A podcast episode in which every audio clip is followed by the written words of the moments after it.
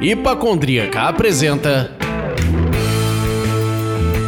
Surra de Lúpulo. Oi, pessoal, dia, boa tarde, boa noite. Eu sou Ludmilla, mais conhecida no Instagram como Hipacondríaca, e no programa de hoje o papo é com Sara Araújo, também conhecida no Instagram como Negra Cerveja Sommelier. E no perfil a Sara harmoniza cerveja, livros e músicas. Sara, dá um alô pro pessoal. Olá, pessoal, boa noite, bom dia, boa tarde. Oi, Sara, prazer em recebê-la e eu sou o Leandro, mas hoje podem me chamar do Teiu das Sazons. Então a gente começa sempre o programa perguntando o que, que cada um tá bebendo. Então, Sara, conta pra gente qual foi a sua opção. Olha, a minha opção é uma Brown Ale da cervejaria Implicantes. Que legal. Eu tô aqui Muito legal. ansiosa esperando o meu chegar, assim como você também deve estar esperando o seu, pra quem participou do crowdfunding da Implicantes. Então, quem não participou, quem não conhece, arroba cervejaria Implicantes, vale a pena conhecer. E você, Leandro? Vai, Teiu, o que, que você tá bebendo? Dessa vez nós estamos gravando aqui espalhados e eu estou em Minas Gerais, eu estou em Belo Horizonte. E aí eu estou bebendo uma Zalais, uma pitaia da Zalais, a número 3, que é uma sazon com pitaia da fazenda. E eu não sei se vocês sabem que pitaia também é chamada de dragon fruit, né? A fruta do dragão. Como eu não sou nenhum dragão grande, poderoso, eu sou o Teiu, que é um lagartão. Não é um lagartinho, mas é um lagartão. Agora fez Entendeu? sentido. Agora a piada É fez sentido. grande. Ah, agora eu entendi! Nossa senhora, mas essa. Leandro, É, é aquela piada que vem, né?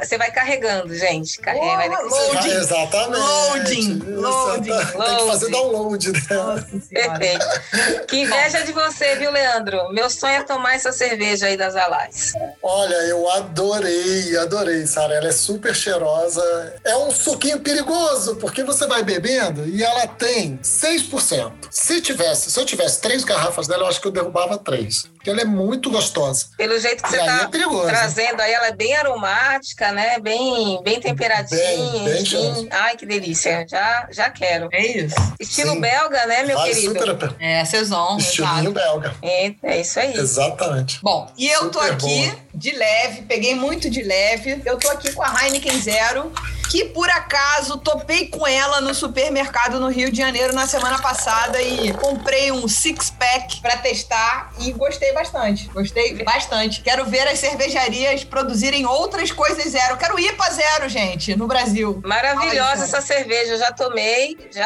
Né? alguns rótulos, inclusive. Sensacional. É incrível mesmo. Gostei bastante. E recomendo aí Também. pra galera, seja quem está fazendo dieta de álcool, tomando remédio, ou quer só cortar o álcool, quer continuar com a cervejinha. Fica a dica aí. E o valor que é sensacional, né? Bem acessível ao bolso da galera, né? Também achei isso. E o que você falou, que pra mim é mais importante, é a questão da acessibilidade de você poder consumir uma cerveja sem álcool, se é, o- se é a sua situação. Ou uma dieta com corte alcoólico, ou uma pessoa grávida, ou uma pessoa que tá dirigindo, ou seja, ela não precisa parar de participar do programa. Exato. Inclui todo mundo, né? Todo mundo. Aquilo que tem inclusão, pra mim, me Eu conquista. tô dentro E também. Tá maravilhosa. se tá- se tem inclusão, Muito bom. fechou comigo também. Exatamente. Esse lado do sem álcool é que é bacana, né? Porque aí tá o bebendo pelo sabor. Exato. E aí, como a Lud brincou aqui, pediu, eu quero uma IPA zero. Pô, perfeito, porque aí vai poder pegar todo o sabor da IPA dando em zero grau. Pô, bacana. Aí fica a dica, pessoal, né? Exato. Então, lá em Minas, que você tá aí, por isso que eu fiquei te pentelhando, a Vals lançou a Session Free, que, salvo engano, é uma Session IPA zero álcool. Eu ouvi falar. Então, tá Quero todo provar mundo falando também. sobre isso, eu também. Então, Olha aí, Leandro, ó. por favor, Gente, sacuda por aí e traga pra olha. mim. Ludmilla e eu estamos sedentas, ó. Sara Araújo aqui, minha sommelier, e Ludmilla, hipocondríaca, sedentas por uma session. Vamos fazer uma campanha nos nossos Instagrams, nos marcando e marcando a Vals e fala: manda pra cá, Paraná e Rio, pronto.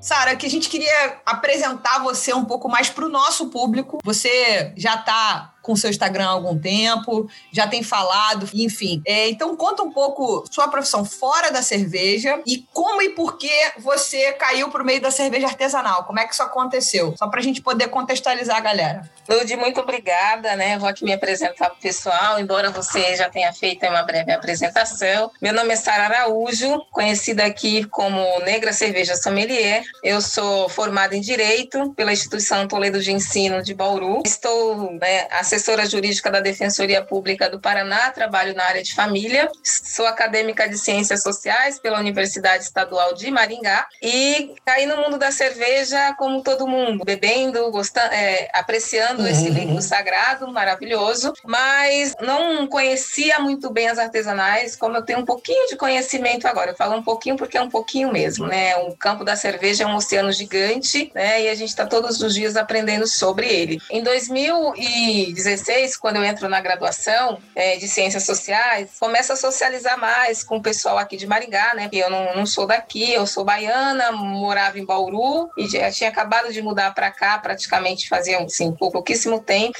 E quando eu entrei no, no campo da, da universidade, é, a gente começa a sair mais, né? Embora eu seja mais uma já mais velha, né? Eu tô com 42 anos, tenho um filho que está saindo da graduação, que tem 23. Eu socializava muito com a, molecada, né? De seus 20 e poucos anos, a gente saía para beber. Maringá é um celeiro de, de, cervejarias, cervejarias premiadíssimas, a gente tem acesso muito fácil às cervejas artesanais. Aqui tem bastante festivais, né?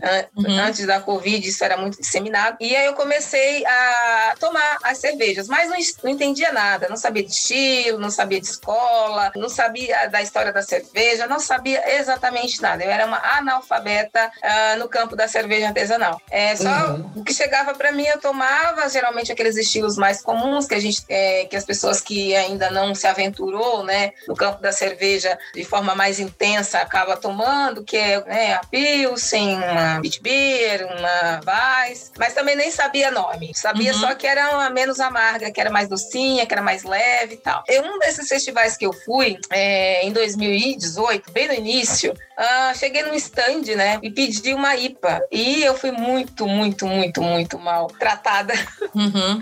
pela pessoa que me atendeu. Primeiro que ela me deu uma Cacete. super bronca, foi super arrogante, falou que não era IPA, que era IPA. E aí eu fui Eita, perguntar o que era IPA, e aí a pessoa me ignorou literalmente. Aí eu falei, ah, então pode me ver dois? Eu tava com duas fichas, uma para mim e pro meu filho. Uhum. E aí pedi os dois pints e perguntei sobre a cerveja e simplesmente me ignorou, me deu as costas. E eu fiquei parecendo, sabe, João Travolta procurando?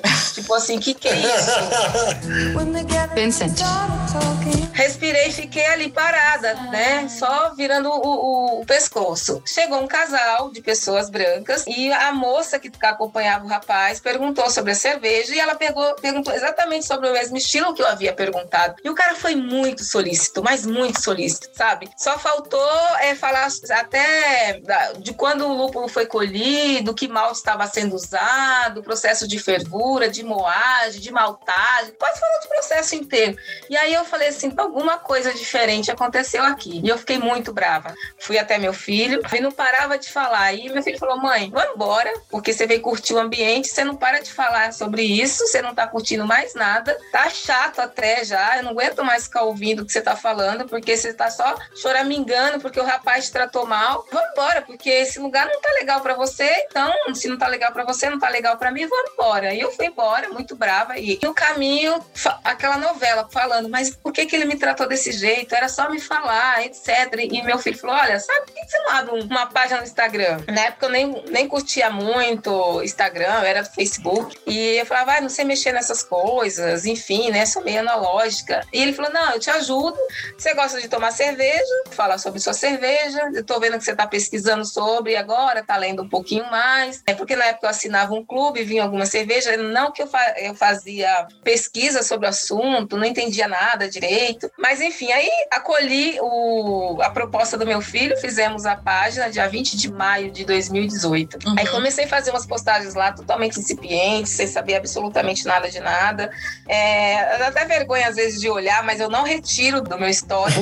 Quero mostrar mesmo a evolução e mostrar que não tem problema é errar. É legal. Então eu deixo lá. E aí, quando foi em setembro de 2018, eu fiz o curso, comecei o curso de sommelier. Uhum. E aí eu fui cair de. Nossa, que, que lindeza, me apaixonei. Saber sobre estilo, sobre história, eu que sou amante da história, é, me encantei. Uhum. E, e foi assim, por uma situação extremamente chata que aconteceu comigo, né? De um tratamento que não foi bacana. É, uhum. Isso me instigou a ir atrás do conhecimento, porque eu percebi que conhecimento é poder, né? Então, Sim. tem essa, essa questão que na época eu eliminei. Eu falei, ah, talvez por eu ser mulher, tô aqui no meio buscando informação sobre a cerveja, a pessoa me ignorou. Mas aí eu percebi que não era o fato de eu ser mulher, porque uma mulher chegou, só que não era da mesma etnia que, que a minha, e ela foi muito bem recebida. Então eu já liguei os pontos, assim, né? Aquilo já acendeu um alerta. Aí eu falei, não, ninguém vai me tratar assim novamente, né? E eu vou querer saber sobre essas questões, né? Sobre o que é cerveja, como que funciona. E me apaixonei. E a página depois acabou tomando esse viés, é um lugar para falar sobre essas questões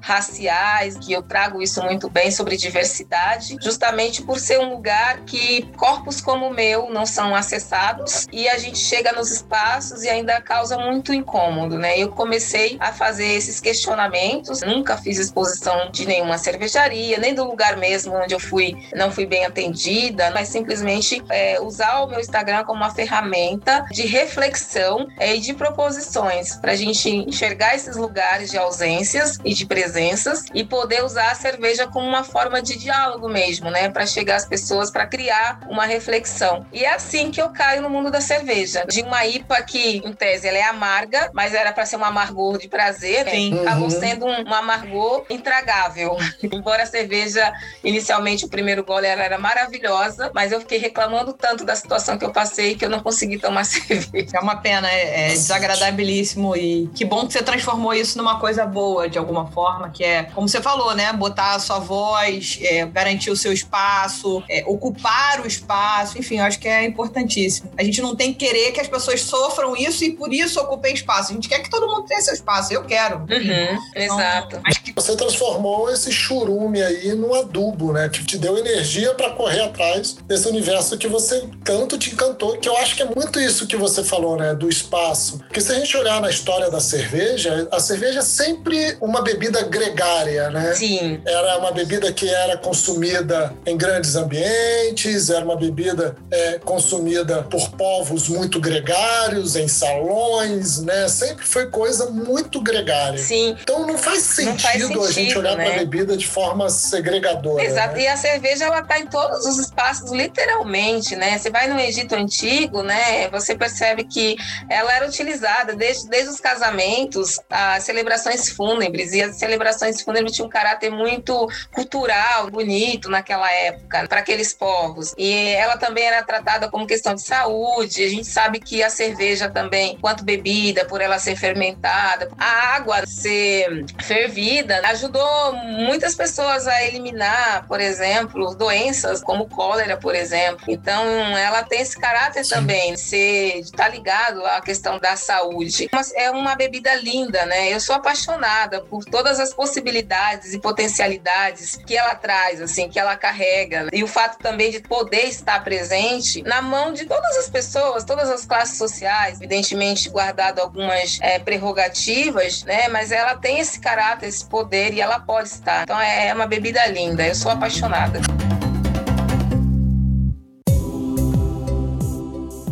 Eu quero voltar ao ponto que você comentou que você fez um curso de sommelier que te encantou. Eu queria saber onde foi que você fez esse curso, né? Qual foi a escola? Você já falou um pouco sobre essa vivência que ela te abriu o universo para você, que esquentou essa paixão que você já tem, né? Que você comentou aqui agora com a gente. Mas eu também queria ouvir de você o que, que poderia melhorar, não só nesse curso, mas nos cursos de sommelier. Eu fiz o curso aqui em Maringá mesmo, a Escola Superior de Cerveja e Malte, fechou uma turma aqui na cidade. Na época, o uhum. Davi, da cervejaria Redcore, que não sei se vocês já chegaram a conhecer, Haikyuu Park, é uma cerveja que eles têm, assim, extremamente premiada. Ele faz cervejas bem elaboradas. Ele estava é, fazendo uma planta, né, da cervejaria aqui em, em Maringá. E aí é, nós fizemos o curso dentro da cervejaria dele. Eu tive professores como o Padilha Sommelier, o Rodrigo Savamura, que hoje está no IBC, o Eli Júnior, o Vitor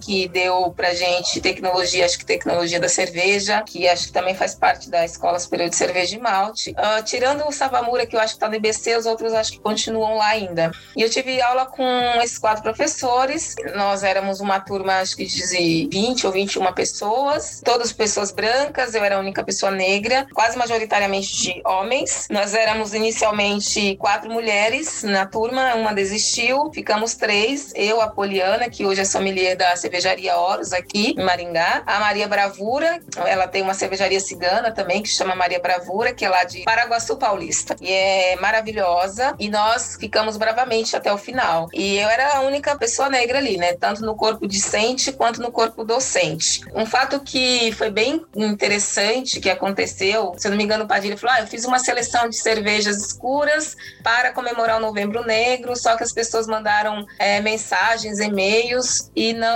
concordando com isso. Mas eu só queria homenagear. Eu falei: então, o problema é que não é homenagem, né? Por que, que pessoas negras só têm que tomar cervejas escuras? A gente não pode tomar outros estilos de cerveja, homenagem não pode ser de outros estilos, não pode ser uma IPA, uma Vaz, uma Vitbier, uhum. né? Enfim, hum, porque acho que a questão é essa, né? Aí ele me cedeu 20, 25 minutos da aula, acho que um pouco mais, para eu explicar um pouquinho dessas questões. E foi maravilhoso. Não estava dentro da grade, não estava dentro da programação, mas assim, todo mundo parou para refletir e as pessoas que estavam ali fizeram uma autoanálise assim sobre essas questões e foi fantástico. E a gente começou a conversar. E isso mostra a importância que as escolas deveriam assumir de trazer essa questão racial para dentro do debate, né? Até porque não é uma questão só que está no campo da cerveja, está implicada em toda a construção social. Nós somos uma sociedade fundamentada, né, estruturada no racismo. Nós tivemos aí mais de 300 anos de escravização de pessoas, né, trazidas de África para ser a base do acúmulo do material que formatou essa sociedade. E essas pessoas, após o marco jurídico de 88 foram jogadas às margens e não tiveram né, políticas uhum. públicas para inseri-la dentro do processo civilizatório. Então a gente tem aí uma defasagem gigantesca. Então o campo da cervejaria acaba refletindo o campo da sociedade, né, porque nós não estamos fora dela. Então a necessidade, por exemplo, das escolas prestar atenção na, de, na Lei 12.288, que é o Estatuto da Igualdade Racial, é prestar atenção na Lei 10.639 para falar de narrativas de povos não só só eurocentrados, mas afrocentrados e povos originários de modo geral, para é, a gente ter um olhar plural, para evitar ah, discursos como a gente ouviu e viu recentemente, que a cerveja nasceu na Europa, que a cerveja é de pessoas hum, brancas, é. ai, que a cerveja é, é isso, é aquilo, exclui esses povos, mas por que, que é comum as pessoas utilizar desse discurso? Porque elas foram socializadas dentro desse discurso. Nós fomos socializados. Eu estou dentro desse discurso também, porque a língua que eu falo é a língua do colonizador. Sim. Eu falo português. Eu não sei qual é a língua dos meus ancestrais, por exemplo, e, já, e se eu tiver que procurar saber, vou ter que desembolsar uma grana absurda, porque Rui Barbosa queimou todos os nossos documentos. O letramento racial que eu tenho hoje foi conseguido a, a custo de muito estudo, né? De muito estudo. Para ter esse letramento racial, ter esse letramento crítico que deveria ser de todos os brasileiros brasileiros, né, não só de pessoas negras e indígenas, que são as pessoas que foram alijadas do processo civilizatório, mas de toda a composição social, porque nós moramos dentro do mesmo país, né? Nós não moramos em países estanques, né? Então a gente faz parte do mesmo tecido, é importante até para evitar essas violências que a gente tem visto ultimamente acontecer, inclusive no ambiente cervejeiro, né? Então é importante que as escolas assumam, Sim. né, essa essa diretriz, essa responsabilidade de incluir mais pessoas negras, de trazer ações afirmativas editais, de faz, trazer políticas internas, porque assim, quem ganha com tudo isso? As pessoas negras, pessoas indígenas, LGBTs? Claro que sim, mas não somente. Quem ganha é toda a sociedade. A partir do momento que quanto mais diversidade você vê, mais pessoas consumindo, um ambiente menos hostil, mais as pessoas vão querer estar, mais as pessoas vão querer consumir. Até porque, quando a gente olha para a população negra, né, as pessoas só querem olhar para o campo da, da, população negra ou indígena como um, um locus de miséria e de dor. Mas nós somos um campo uhum. de,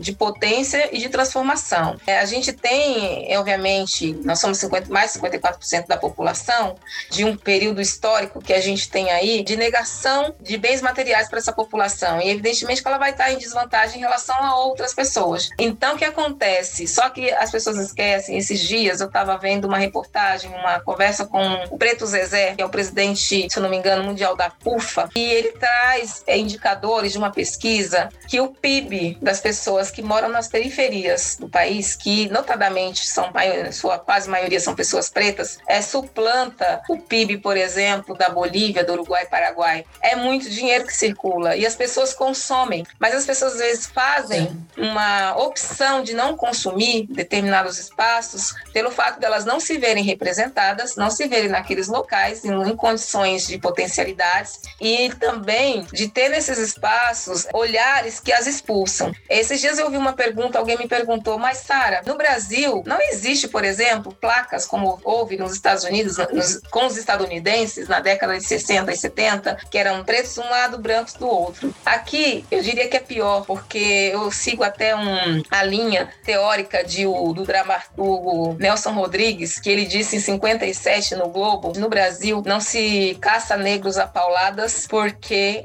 a lei não permite, porque se permitisse era o que faríamos. Isso daí você pode vai encontrar num um autor chamado Pucci, outro autor chamado Abdias Nascimento, vai estar lá muito bem explicitado. Então, o que que acontece? As pessoas às vezes fazem o exercício de não estar em lugares que, que ela vai se sentir mal por estar ali. É, por exemplo, eu penso duas vezes nos lugares que eu vou sair para consumir minha cerveja. Tudo bem, agora a gente está na época de pandemia, fica em casa é o regramento para aqueles que podem, mas mesmo é, se não estivéssemos em pandemia, se houvesse essa possibilidade de estar confraternizando, eu ia pensar muito bem quais lugares que eu ia acessar, quais lugares que eu ia escolher para dar o meu dinheiro, né? Um dinheiro que eu sou muito para conseguir. Então as pessoas pensam assim: uhum. é, esse dinheiro vai, dinheiro não tem cor, como já disse um imperador aí das antigas. Então Sim. enriquece as pessoas. Então você vai, você faz a escolha de sair da tua casa para ir naquele espaço, para consumir a tua cerveja, para estar no ambiente e chega lá você não é bem atendido, não é bem atendida. Ou às vezes agredido ou agredida. Ou às vezes os olhares te impelem para sair dali. Ou é, um, é, ou é uma equipe que não te, te atende bem. Então, esse, o treinamento das equipes é importante, porque é, as pessoas só cons conseguem entender, infelizmente, a linguagem do bolso, a linguagem do dinheiro. Então, quando elas começam a perder dinheiro, elas querem, é, começam a se movimentar, querer fazer alguma coisa, alguma ação, não de, de contenção, né, quando a coisa já desandou. Então, é necessário que as pessoas comecem a agir antes, a pensar antes, fazer treinamento de brigada, por exemplo, para a diversidade, para a racialidade, que são coisas diferentes, né? São coisas bem diferentes. As pessoas gostam de colocar dentro do guarda-chuva da diversidade a questão étnica, por exemplo, e é totalmente diferente. Tudo bem que nós temos autores e autoras que dizem que não existe é, hierarquia de opressões, mas a questão racial no Brasil foi que fundou esse Estado, foi que fundou essa nação, e a gente nunca fez a lição de uhum. casa, e é preciso e é necessário fazer. Do contrário, a gente vai sempre continuar batendo na mesma tecla, sempre falando sobre essas questões. Hoje sou eu, depois em tese que eu iniciei um movimento, eu acho que eu digo isso sem problema nenhum, porque antes de eu começar a falar essas coisas, as pessoas não falavam e quando falavam, dava outros nomes, falavam ai preconceito, falavam eufemismos, para não falar a palavra racismo, porque as pessoas têm medo da palavra racismo absurdamente, mas não tem medo de praticar. A gente precisa ter essa dimensão, as escolas de formação, porque a gente tem que pensar o seguinte, gente. A escola de formação de profissionais. Você vai colocar pessoas, seja em qualquer lugar que for, seja no marketing, seja é, na logística, seja quem vai estar na frente do teu caixa, seja quem vai estar atendendo a tua mesa, gerente, seja quem for. E já pensou um funcionário desse, né, seja, seja dono, seja funcionário, pratica um ato, né, seja lá injúria racial, é, seja racismo, seja injúria racial contra LGBTs, porque está agora com a legislação, com a decisão do, do STF, a lei é, de racismo abrange também as pessoas LGBTs. E aí, pra, é, um racismo religioso, que algum, é, o autor Sidney Nogueira vai tratar como intolerância religiosa, chega uma pessoa lá no, no seu estabelecimento com turbante, com a sua roupa branca, suas, seus colares de conta, né, é, reverenciando a sua uhum. é, religião de matriz africana, aí chega um funcionário e fala, não vou te atender porque você é do candomblé. Você acabou de cometer um racismo religioso, uma intolerância, é crime, tá lá na lei. E aí o que vai acontecer? Todo mundo para a delegacia, quem não é primário vai provavelmente se for processado vai perder a primariedade, vai pagar uma indenização. Então a gente tem que ver toda essa relação, porque não são coisas estanques. Tem gente que fala assim, ai, mas vamos falar sobre isso com cerveja? Sim, a gente é, cerveja é um produto que está vendendo, né? Ninguém faz cerveja, né? A não ser os amigos que faz em casa, na panela, que quer levar para um outro que está começando a fazer as receitas e nem pode vender porque a legislação não permite, né? A não ser que uhum. você seja assim um altruísta gigantesco, tem muita grana para abrir uma empresa, quero sair distribuindo cerveja. Vou virar Papai Noel, vou sair dando cerveja para todo mundo porque eu acho que é isso que eu quero fazer, né? Mas não é isso que acontece. Quando você abre uma empresa, um estabelecimento, é para ganhar dinheiro. É isso que você faz, né? Lógico, para vender um produto que você gosta, que você acredita, levar uma cultura que você ama, mas evidentemente que vai te trazer um retorno financeiro. Então é isso que as pessoas têm que pensar, formar profissionais para que esses profissionais ao chegar ao mercado possa realmente tratar com dignidade, né, as pessoas e as questões econômicas que estão envolvidas, né? Os estabelecimentos vai sofrer represálias, as pessoas falam assim, olha, vai falar sobre isso, aí vai cancelar meu estabelecimento, vai, vai me cancelar enquanto pessoa. A gente ouve Sim. muito isso. Primeiro porque as pessoas que sofrem a violência não têm o poder de cancelar ninguém, né? Principalmente pessoas pretas e povos originários. Povos originários já estão sendo cancelados desde que uh, os primeiros colonizadores chegaram aqui e tiraram suas terras. Povos pretos, a cada 23 minutos, um jovem preto é cancelado definitivamente. Né? Então, isso é cancelamento. Então, que às vezes as pessoas fazem é chamar responsabilização de quem comete um ato é, irregular. E isso tem que ser feito, porque eu não quero ser é, objeto de violência de ninguém. Acho que vocês aí do outro lado também não, né? Acho que a gente quer viver com tranquilidade. A gente tem outras coisas para se preocupar, como, por exemplo, desempenhar um bom trabalho, pagar o aluguel no fim do mês, pagar as contas, colocar comida na mesa, sim, sim. sentar no bar quando for possível, né? Tomar sua cerveja. Eu acho que é isso que a gente tem que se preocupar. E não pagar terapia porque sofreu violência e o corpo está respondendo de forma absurda, que ninguém, ninguém foi preparado para isso, né? Nós não somos sim. preparados para isso. A gente está preparado para viver bem.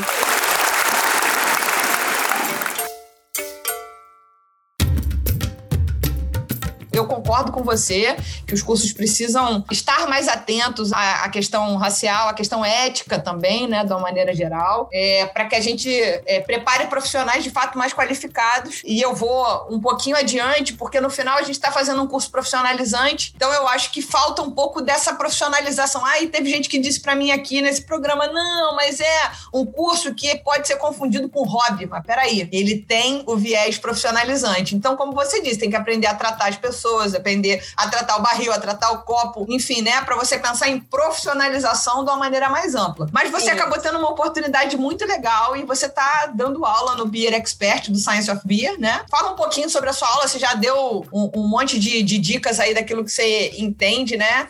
E do, de qual é essa importância de falar sobre racismo na cerveja e tudo mais. Conta pra gente um pouco sobre essa oportunidade do Beer Expert do Science of Beer. Ai, sensacional. Eu tô muito feliz. É, as conversas com a, a, Science of Beer começaram em maio de, desse ano. É, quando a, o Science soltou o, o, edital de ações afirmativas, né? Dei lá meus pitacozinhos, bem, bem tímidos, né? Conversando assim com a Amanda. E aí surgiu, a gente tava ali conversando de forma muito tímida tímida. E aí, de uma live que eu fiz em junho, se eu não me engano, início de junho, alguma coisa assim, ou final de junho, começo de junho, é, veio o convite né, pela, da escola e eu fiquei muito feliz de poder é, trazer essa pauta para dentro da escola. Eu acho que é a primeira escola que, que trabalha, né, ela se coloca como pioneira aí, é, uhum. percussora nesse campo. Sim. E aí eu dei a primeira aula dia 31 de julho de 2020 e a segunda aula em setembro, se eu não me engano foi dia 18 de setembro, coisa assim. E a terceira aula, já estamos na terceira turma, só está aumentando o número de, de pessoas né, interessadas, principalmente pessoas negras. Fiquei muito feliz de ter bastante, porque, por exemplo, eu comentei com você que eu fui a única pessoa na minha turma, né? Sim. E, por exemplo, eu, nessa aula que eu dei agora, sábado, 19%, né? Fiz, a gente fez uma pesquisa rápida ali, com um programa assim, e as pessoas tinham que colocar de quais etnias elas eram, né? Se eram indígenas, falo, não gosto de falar indígena, eu gosto de falar povos originários, se eram afrodescendentes e se eram pessoas brancas, lidas como brancas, né? Socialmente. E aí, 19% da, das pessoas ali se declararam negras, assim, eu fiquei muito feliz, assim, de ter essas pessoas todas Sim. mostrando, né, que as pessoas estão interessadas em fazer, em se profissionalizar. E não é só hobby, né? Sommelieria, ela pode até começar dessa forma, né, por curiosidade. Só que é um caminho sem volta. Você vai estudando cada vez mais, profissionalizando cada vez mais. E é um campo gigante, né? Dá para operalizar diversas frentes. E a, a, educação, né, o ensino é, é uma delas. É, nessa última aula, por exemplo, que eu dei, tem um momento que eu faço análise sensorial de um rótulo. Então eu monto a minha análise sensorial e eu convido, como é online, né? Eu pergunto se alguém quer participar comigo. De repente, quando a tela abriu, que apareceram as imagens, eram três mulheres negras, assim. Uma menina de turbante, uma menina de trança, outra menina com cabelo natural. Eu tava lá com o meu é, cabelo black. Então, aquela diversidade, né? Foi linda de ver. Eu me emocionei que eu até falei assim, preciso respirar um pouco para voltar e continuar é a aula, que foi uma coisa linda de ver, né? É isso. E, e isso é muito bacana para mostrar para as escolas, né, que ainda tem uma resistência em tocar nesse, nesse assunto, que a galera tá aí, né, muito Sim. afim de fazer e elas vão para os espaços que elas se sentem acolhidas. Eu concordo é, com você. É isso. Eu acho que se a gente se sente acolhido, a gente tende a comparecer mais, tende a participar mais. Eu sou gay e, enfim, passei a minha descoberta totalmente vivenciando o ambiente da boate gay, da boate LGBT, porque eu queria estar com pessoas que não iam olhar estranho para mim. Então é, é absolutamente verdadeiro. É um outro lugar de fala, enfim. Mas é similar no que toca nesse lugar de você se sentir à vontade, se sentir acolhido. Então concordo Sim. plenamente com você. E, e, uma das coisas assim da minha aula, ela é uma aula extremamente propositiva, né? Ali a gente não, no meu caso, né, a, na minha narrativa pedagógica, a epistemologia que eu trago para dialogar com as pessoas, tenho esse olhar bem bell hooks, que eu entendo que educar, é, a gente que, que ensina, a gente também aprende, quem, e quem está na posição de aprender também ensina e ensina muito. É uma fala extremamente dialógica, é uma conversa, né? É troca. É, eu faço proposições, eu estou ali para falar mal de ninguém, de, de escolas, de cervejarias, enfim, de nada.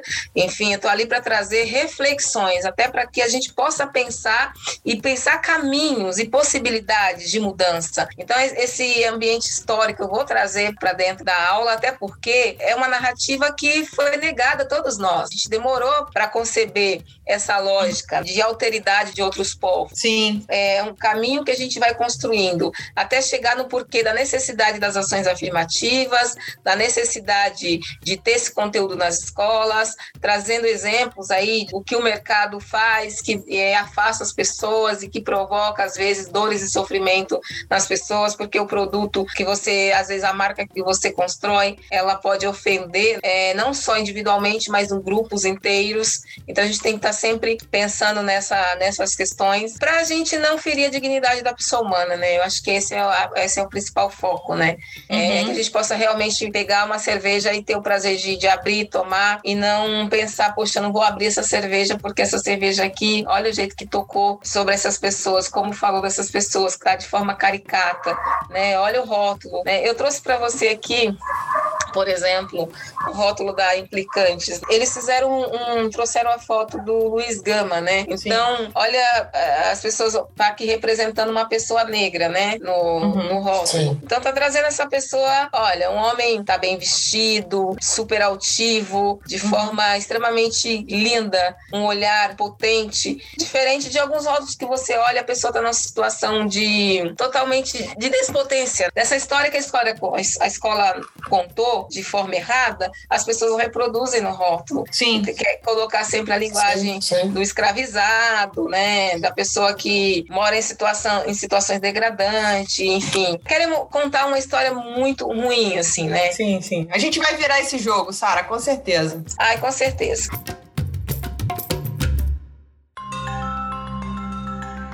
Além de harmonizar cerveja com comida, você também harmoniza com livro e música. E tem, assim, eu me identifico extremamente com isso, porque quando eu comecei a beber cerveja importada, era comum eu chegar em casa à noite, depois de um dia de trabalho, botar um som ou pegar um livro, deitar numa rede que eu tenho lá em casa, abrir a cerveja e devagar, era o tempo assim do zerar o cérebro, de descansar a mente, era de beber uma cerveja enquanto estava lendo o livro ou curtindo o som. Então comecei a harmonizar. Conta assim pra gente como você faz isso e quais são as mais emblemáticas que você olhou e falou assim: nossa, isso encaixa com isso, sabe? Eu gosto muito de fazer essa.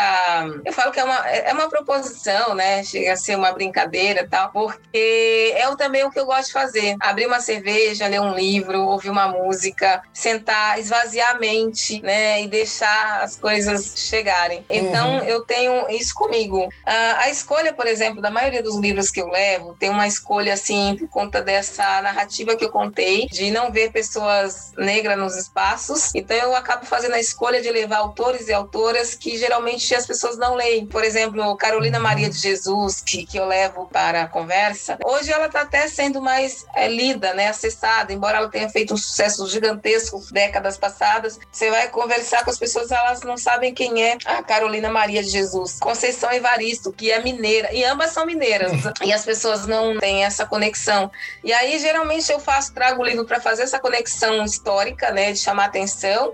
E a, e a comida, geralmente, eu penso, ou a música, né, eu tô ali é, pensando uma música, tomando a cerveja e falo, olha, deu match, como as pessoas falam por aí, né. Uhum. Uma que eu gostei muito de fazer, né, que foi uma música uh, do Baiana System. Uhum. Na verdade, é do Gil, de Beto Gil, é o álbum com Baiana System. A música chama Murió.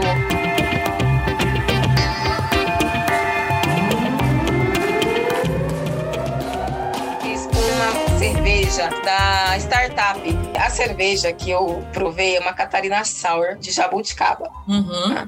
E eu fiz uma harmonização com queijo brie e geleia de jabuticaba. Cara, bem, ó, Ó, pensa. Você pegou no contraste, né? Exatamente. e aí, a música dessa música, ela tem uma sinestesia gigantesca, porque ela tá falando de paladar, ela tá falando de amor, ela tá falando de afeto. Para mim, a jabuticaba, ela tem esse esse lugar. Lembra muito de fases assim da minha adolescência em que eu tive muito contato com, com essa fruta, então me traz muitas lembranças bonitas. E essa música, ela também é assim, né? Ela ela é delicada, ela é de memória, ela fala de amor, ela, ela remete a lugares, acessar lugares que a gente às vezes não viveu ou que viveu e quer viver novamente. Então tem essas questões assim. Na verdade, ela, é, por mais que ela seja um pouco subjetiva, quando eu penso na harmonização, ela acaba trazendo uma objetividade porque ela tem esses elementos muito concretos uhum. do paladar, do som, da sinestesia, da poesia da lembrança, né? Geralmente o pessoal lembra de casa Sim. de vó. Exato. De acolhida, né? É, é, algo que te acolhe. E apesar de ser uma sour, tem um pouquinho de uma certa acidez, é, com o doce, e no caso aqui o queijo brie, faz uma, um casamento assim tão, tão perfeito assim, que você. Uhum. Ninguém briga com ninguém, Sim. ninguém pede para divorciar assim de cara. Fica cada um no seu quadrado, se encaixando ao mesmo Exato, tempo. Exato, exatamente. Fica ali um tentando encontrar encontrar o outro, sabe? Fica ali, aí te achei, vem cá. É tipo uma suruba. Não, eu acho que não chega tanto. Mas, mas aí fica, fica a interpretação de quem comer, né? De quem, é claro. de quem for fazer a harmonização, as sensações que, que vai ter, né? Pois Mas é, é muito legal. Muito Mas aqui eu tô rindo, viu, Ludmilla? Achei divertida a sua interpretação.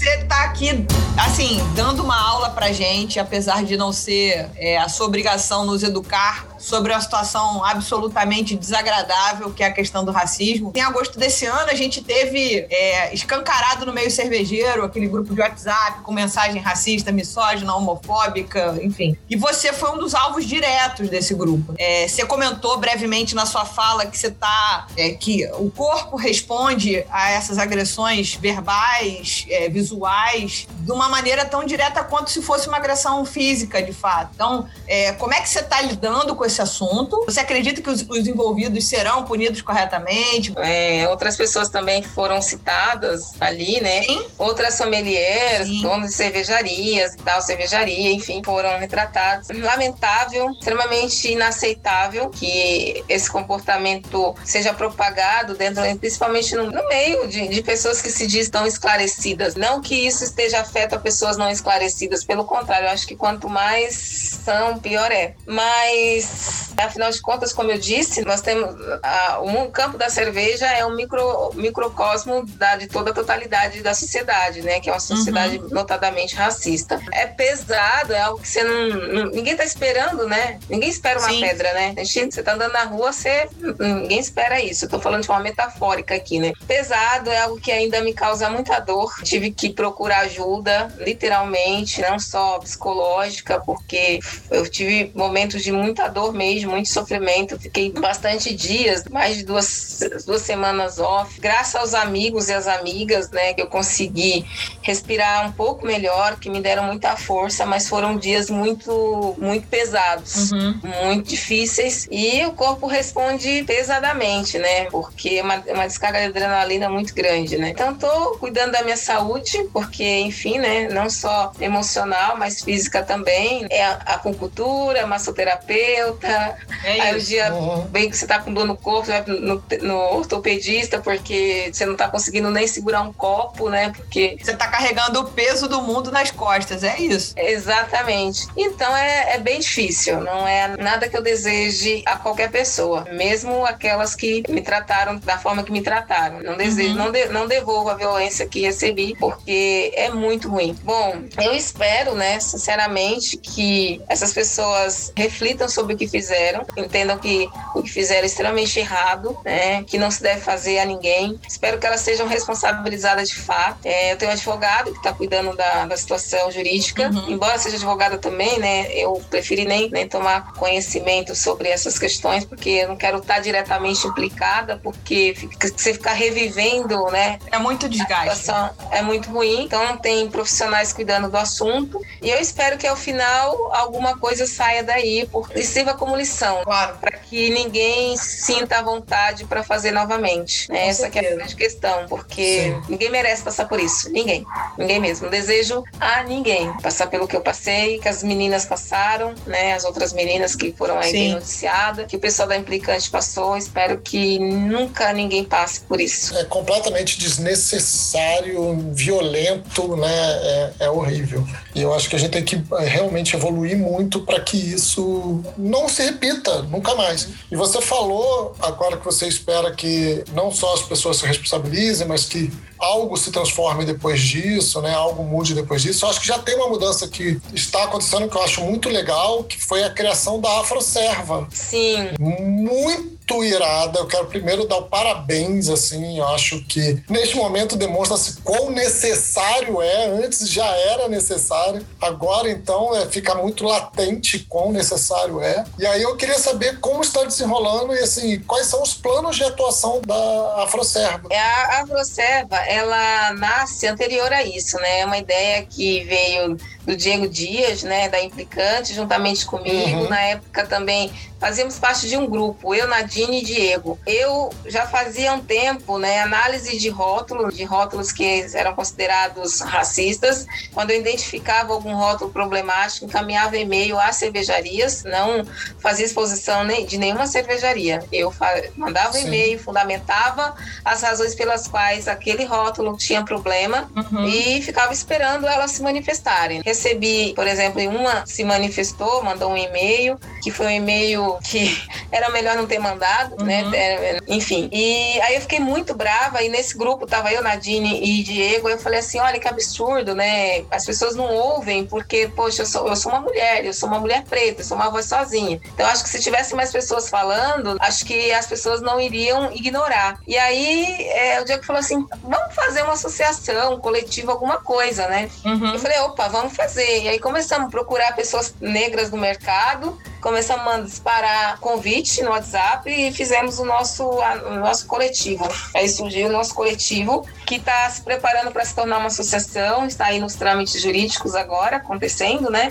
Que tem, como, tem várias, pretende-se várias frentes de atuação, como, por exemplo, projetar a educação, educação cervejeira, a inserção da diversidade no mercado de trabalho, pessoas negras, profissionalização, tentar buscar apoio né, da, das instituições para fomentar aumentar é, esse espaço, né? Enfim, tem uma série de, de questões que serão tratadas. É, ainda como não está fechado, né? A gente ainda está construindo a, as normativas e as diretrizes, não dá nem para eu falar assim de forma muito mais precisa, né? Porque eu posso aqui estar tá falhando nas informações, mas assim, digo que tá para sair, tá no forno, tá bem quente, que aí vai vir uma carta aberta de apresentação com todas as pessoas é, participantes, né? Né? Não é, não é uma associação fechada, então provavelmente outras pessoas vão ser inseridas ao longo do, do caminho. Vai ser algo muito, muito bonito. Eu acho que a gente vem aí para contar uma história diferente do que vem sendo contada, né? Uma uhum. história que realmente seja que contemple a diversidade e não, por exemplo, ah, quando a gente vê algumas pessoas com a, fazendo a tentativa frustrada de trazer representatividade, que é, que é diferente de equidade, né? A gente fala que Malcolm X traz isso muito bem, que a representatividade ela é um braço do racismo. Quando você está num espaço, por exemplo, nós somos um país com mais de 54%, 54 da população de pessoas pretas, e aí você está num espaço que, notadamente, esse espaço tem lá 20 pessoas e só duas pessoas são negras, por exemplo, uhum. aí não é representatividade. Isso daí se chama uma forma de silenciamento. Você traz algumas pessoas ali só para dizer, tem até negros aqui. Olha aí, tem duas pessoas. Quando, na verdade, o que falta realmente é uma representação real, que a gente não tem. A gente tem que tomar muito cuidado com isso, que equidade é diferente de representatividade. Enquanto equidade, você está falando de mudança de estrutura, é, representatividade, você está falando de manutenção de estrutura. Então, a gente precisa prestar muita atenção nisso. É, eu queria aproveitar esse gancho, como o Leandro falou, até por conta da, do tempo que estamos aqui curto, agradecer a sua presença, te dizer que a gente teve um papo maravilhoso com a Madu, das Pretas Cervejeiras, alguns programas atrás. Maravilhosa. Pô, maravilhosa. Muito legal. Ela participa da Froceva também. É, imagino. E ela chegou aqui explicando pra gente justamente a questão da equidade, proporcionalidade contra a representatividade. É como se a gente tivesse em algum momento falado, tá bom, vamos deixar eles entrarem. E aí falou em, em representatividade, acabou o problema. Não, então tá, vamos quebrar essa nova barreira, né? Vamos, uhum. vamos fazer a proporção, a equidade. E aí, aproveitando para falar que a Nadine agora é a nova presidente da Abracerva, que é um, poxa, uma uhum. conquista. Ela era, estava interina, mas agora Exato. a chapa que ela concorreu, junto com outras pessoas importantes do mercado, ganhou. E, enfim, felizes por tê-la como presidente da Abracerva. E um outro ponto que eu acho que é um recado legal pra caramba, né? Que é o programa de, gratuito de capacitação cervejeira para moradores da periferia. Foi a iniciativa da Heineken, da Heineken né? exato, exato, com o Leandro. Muito legal. Na chapa maturação, ele é da Graja Beer. Então, Sim. são iniciativas assim que a gente precisa. Dizendo que é a Bia Ruiz, né, que é uma das grandes sim. mentoras desse projeto, né? A gente não sim, pode sim, maravilhosa. Para mostrar, mostrar que as pessoas que a gente, é, nos espaços que a gente está, a gente tem que lutar por, por transformação, né? E, Sim, achei, sim. é, e a gente não pode esquecer de dizer que a Beatriz Ruiz está aí nesse lugar de trazer as pessoas para comunicar e para trazer essa transformação. Exatamente. Ela tá usando um espaço que ela tem de poder, entre aspas, Uhum, de exato. poder e fazendo de fato, né? Não é só tá sentada naquele lugar de poder e não tá fazendo nada. Exatamente. Queria te agradecer demais, assim, foi muito rico a conversa com você. Precisa voltar para contar da, da Afroserva, pra gente falar mais sobre harmonização e livro. Tinha tanta coisa para trocar com você. Ah, quero tanto. Ah, vamos falar, vamos falar sim. Vamos falar sobre outras coisas. Fiquem de olho no Beer Summit. Com certeza. Eu vou estar no bloco 2, vou estar lá com uma harmonização. Legal. Bem, é, gente, eu- não quis dar muito spoiler aqui, tá? É isso. Não, mas a gente tá super de olho. Porque dezembro é, vou estar lá no Beer Summit. Com certeza. A gente vai falar sobre isso aqui também. Perfeito. Grande abraço a vocês. Muito obrigada pelo convite. Vamos explorar sim. Eu tô indo aí para essa área aí da harmonização. Mais para frente eu vou poder explorar mais. A gente pode conversar mais, dar dicas, trazer isso de forma mais desenhada e vai ser bem legal. Acho que meu lugar é esse. Meu lugar não é para falar sobre questões raciais. Eu falo porque não tem jeito. Sim. Mas eu gostaria de não falar. Ninguém quer falar sobre aquilo que Sim. machuca. Eu Sem quero dúvida. falar sobre cerveja, Sim. né? Espero que um dia nossa linguagem seja somente essa. Sem dúvida. Mas é o que a gente quer aqui, né? Exato, que a gente Exatamente. deseja. Gente, que maravilhoso. Muito obrigado, cara. Amei, amei mesmo, assim. Quero muito falar com você sobre a harmonização de livros e, Música e etc. e acho que é um assunto muito legal, muito gostoso de se explorar também, né? Sim, é um campo gigante. Então, é um campo É, gigante. fica aqui, fica aqui mais uma vez o convite estendido para o seu retorno e vamos lá, vamos para frente. Perfeito. Valeu. Vamos pensar obrigado, em, em, em harmonizações. Sim. Harmonização. Harmonizações. Olha que maravilhoso. Sensacional.